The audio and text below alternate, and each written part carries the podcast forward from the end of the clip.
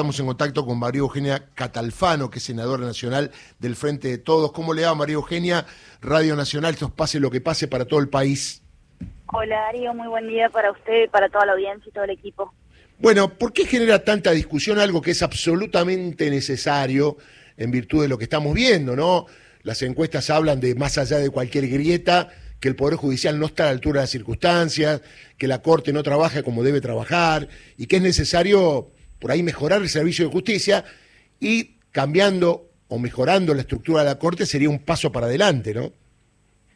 Bueno, por supuesto porque es un tema que resulta ser finalmente de Estado y también político, porque tiene que ver con que la, oposición, eh, si bien no lo dice abiertamente, sabe que es una Corte Suprema hoy integrada por cuatro miembros que no es independiente, que no es eficiente, que no resulta ser ágil, que por de ningún de ningún de ninguna manera resuelve los problemas de, de los ciudadanos argentinos y argentinas sino que por el contrario deja de lado miles de, de causas que llegan al año porque no tienen la capacidad operativa para poder interpretarlas a todas y para poder este, ser justamente magistrados eficientes que, que les sirven a, que, actúan con justicia de cara a la sociedad.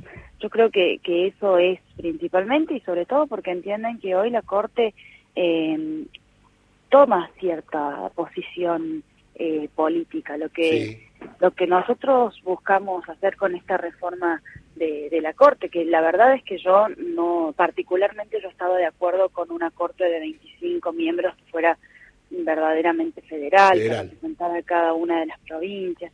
Sí, porque creo que también era una oportunidad histórica que teníamos de que ya que tratábamos el tema, lograr la mejor corte posible y eso no, no se dio. Salió una corte de 15 miembros que va a estar dividida por regiones y que estas eh, regiones, claramente alguna va a tener mayor representación que otra. Entonces no hay igualdad de, de condiciones como si se proponía en un proyecto de los gobernadores que presentaron en el Senado, que le presentaron al presidente de la Nación, que bueno, que tenía que ver con eso, ¿no? Con, con un, un miembro de la Corte o una miembro de la Corte por cada una de las provincias argentinas, más la ciudad autónoma de Buenos Aires, más el gobierno nacional. Ahora, ¿no le parece llamativo que eh, Cámara de Empresarios Argentinos o que viven en la Argentina, pero representan a capitales extranjeros, IDEA, eh, falta que se manifieste ADEPA, eh, pongan el grito en el cielo se opongan a algo que quiere hacer el gobierno nacional, como si fuesen parte importante en esta historia, que por lo pronto no lo tienen que ver, porque los ciudadanos son los que están representados por ustedes, ¿no? Bueno, por supuesto, pero digo que forma parte también de lo mismo, esto de los intereses económicos y sociales que tienen ciertas empresas eh, magnánimes acá en Argentina, o ciertos sectores eh, por ahí con, con amplios recursos en nuestro país, bueno, formo parte de esto mismo también, por quienes se sientan representados y por quienes no. La verdad es que nosotros buscamos representar el común de la sociedad, a, la gente que por ahí quizás tiene mayores problemáticas, que sus causas terminan siendo apeladas en la Corte Suprema de Justicia para que se les preste eh, atención. Hay un montón, cada día tenemos más femicidios por año, por ejemplo, por día. Ya por día tenemos un femicidio prácticamente por día. Entonces son cuestiones que sí, que, que es necesario que debata que trate la Corte. No pueden quedar expedientes abarrotados ahí en una oficina y no y no saber qué es lo que pasa. Eso no es estar mirando lo que le sucede a la gente. O sea, ya teníamos esta discusión que tenía que ver, bueno, ¿es un problema importante para la gente? No, y sí, la verdad es que es importante para la gente. El 80%, el 90% de las personas dicen que la justicia funciona mal. Hay marchas por la justicia porque matan a un pibe todos los días. Entonces, verdaderamente si nosotros no ponemos atención en estas cosas porque estamos completamente aislados de la realidad. María Eugenia, buen día. Sofía Mucheto te saluda. ¿Cómo estás? Hola, Sofía, buen día. Eh, quería preguntarte, ¿no? Además de la paridad de género, también la ampliación de la Corte contempla eh, que sea mucho más federal, ¿no? Que haya representación regional. Eh, ¿Por qué pensás que esto es tan importante? Me parece que es importante que haya una representación federal. Yo no estoy de acuerdo con el tema de la regionalización, digamos, porque siempre hay provincias, vengo de una provincia muy chica, que es San Luis, que siempre hay provincias, en Cuyo, por ejemplo, hay provincias que pueden tener mayor posibilidad de representar a la, a la zona de Cuyo, que seguramente no va a ser mi provincia de San Luis, un, miembro de mi provincia de Salta.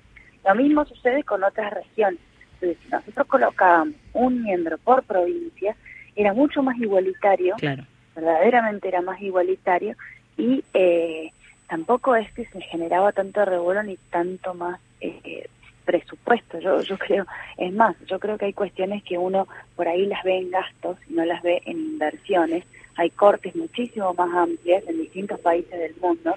Eh, más, más amplias, digo, de 25 miembros que funcionan perfectamente bien porque justamente pueden atender todos los los, los, expedientes, digamos, que llegan. Incluso cuando hay menos litigiosidad en otros países, son cortes muchísimo más amplias.